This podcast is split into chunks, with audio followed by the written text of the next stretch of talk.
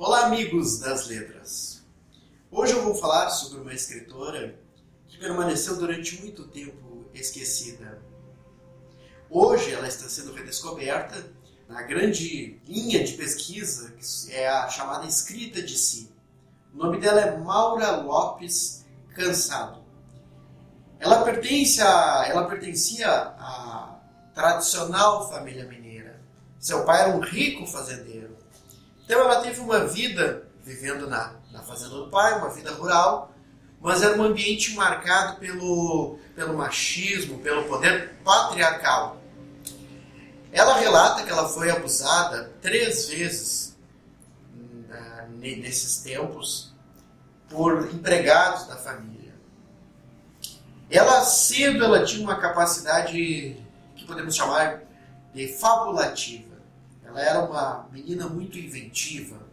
Por exemplo, aos 14 anos ela dizia que ela, é, ela contava às suas, suas amigas que ela, ela era filha de um casal de russos e que um tio tinha nascido na China, na viagem da família.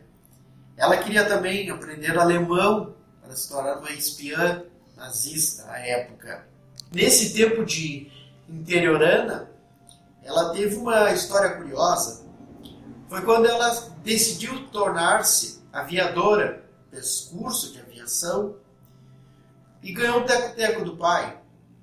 Um belo dia, segundo ela mesma, querendo sentir a emoção de ver um, um avião cair, ela pensou que grande emoção seria ela estando dentro do avião se desintegrando.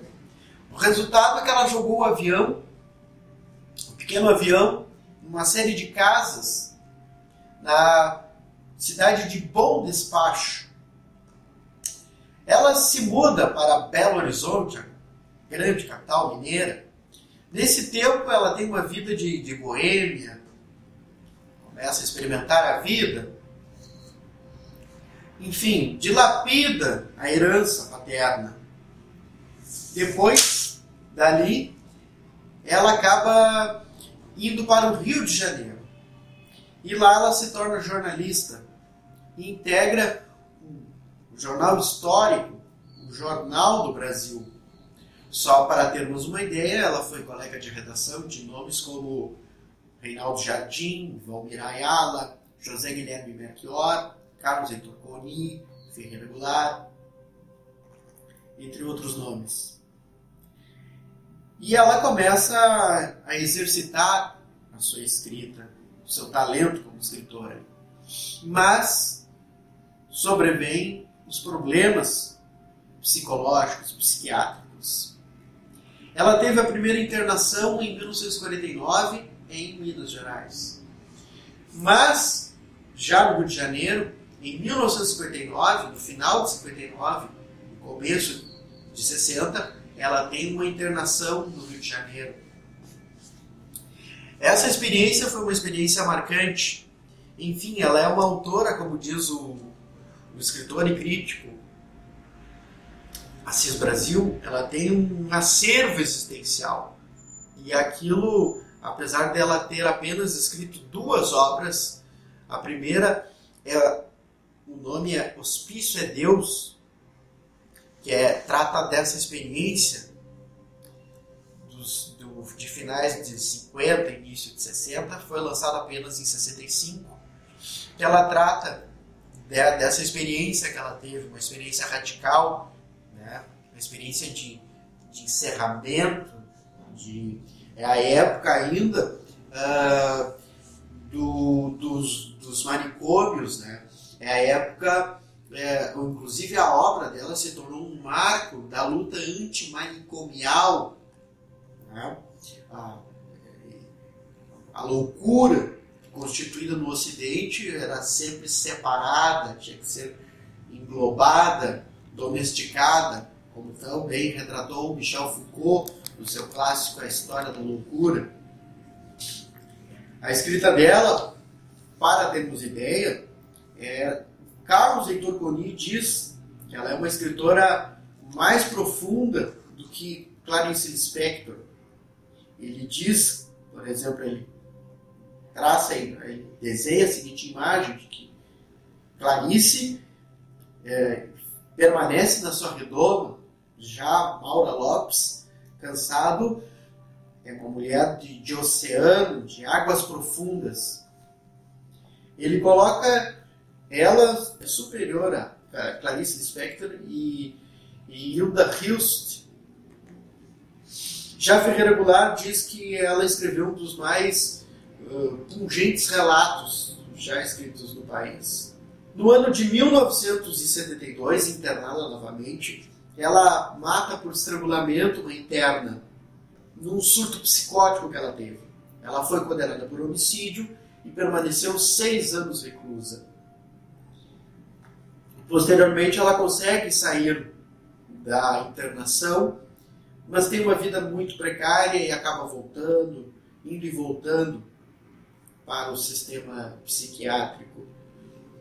Ela morre em 1993, totalmente incógnita, esquecida, de um ataque cardíaco, e ela está sendo redescoberta a partir dos inícios do ano 2000, a partir dos estudos acadêmicos teses, dissertações e teses estão sendo escritas sobre ela, porque ela é uma autora que ela vai além da biografia e podemos afirmar que ela entra no campo da autoficcionalização, em que existência e escrita estão imbricados, né? e que o próprio processo de, de escrever começa, se torna constituinte do sujeito. Vamos acompanhar um trecho desta obra, que durante muito tempo foi uma raridade bibliográfica, que está sendo reeditada, as duas obras, O Hospício a Deus e O Sofredor do Ver, um relato terno, apesar dessa vida movimentada e trágica de Maura Lopes Cansado.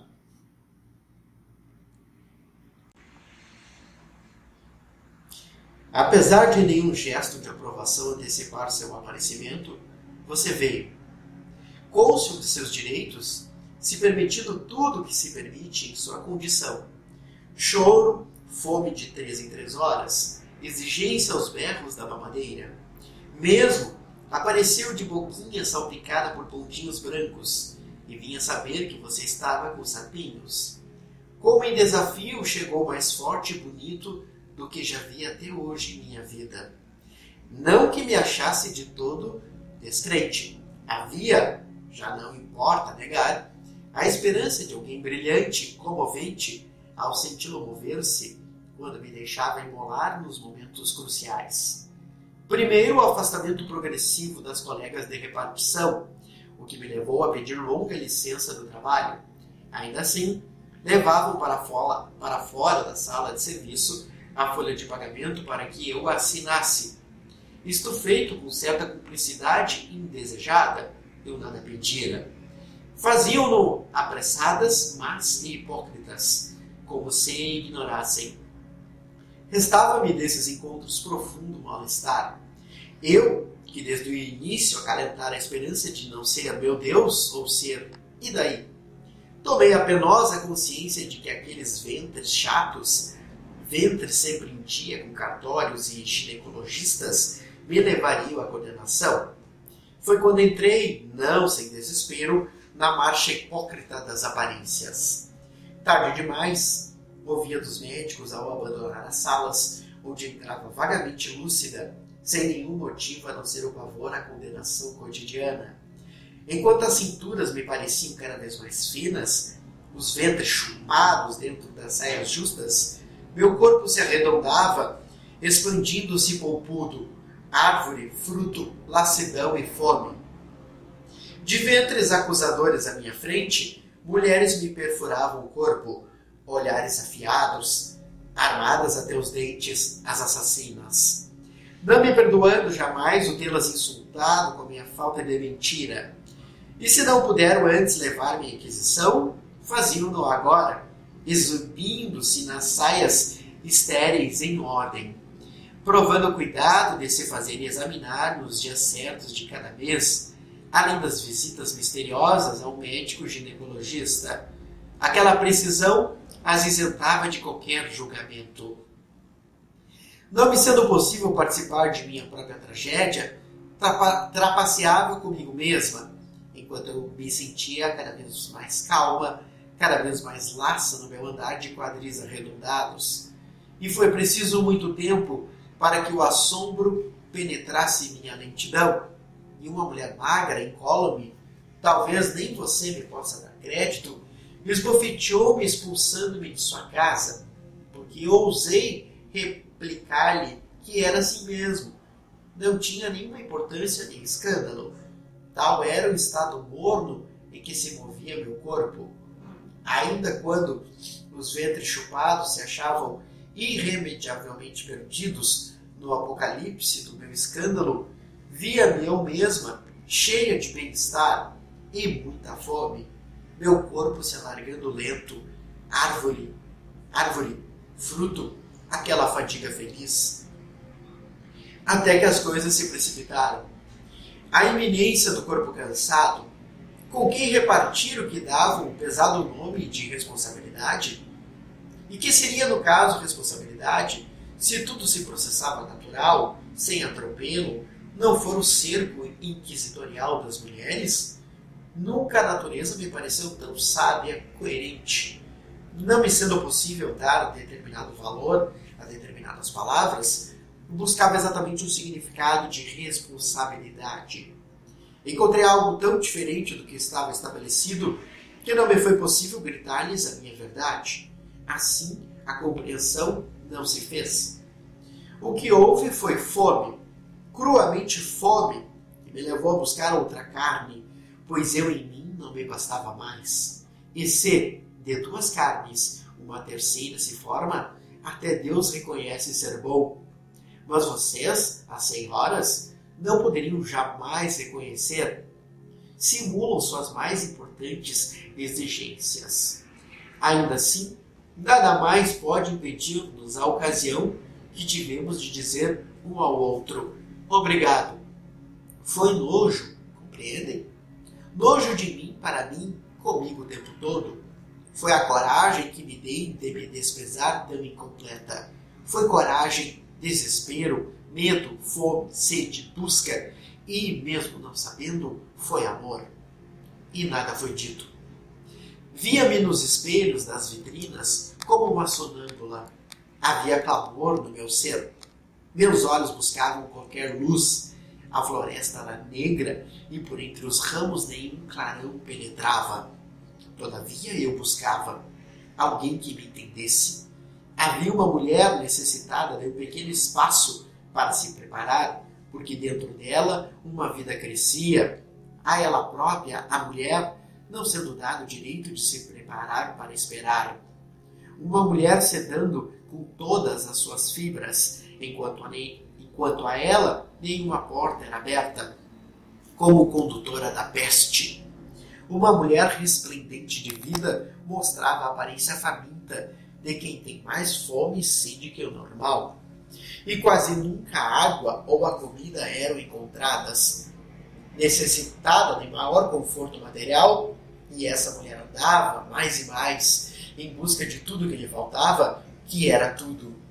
Ela se arrastava por ruas ora estreitas, ora largas, iluminadas ou escuras, transitadas por seres feitos de cimento armado, ocupados com seus próprios corpos.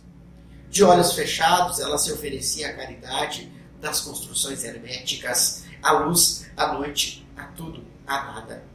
Havia uma mulher com o maior potencial de alegria, que uma mulher é dado, e sufocava essa alegria, o sangue secar em suas veias ela só tinha olhos para ver, rostos deformados pelo ódio, vermelhos e negros, aguçados, ferozes.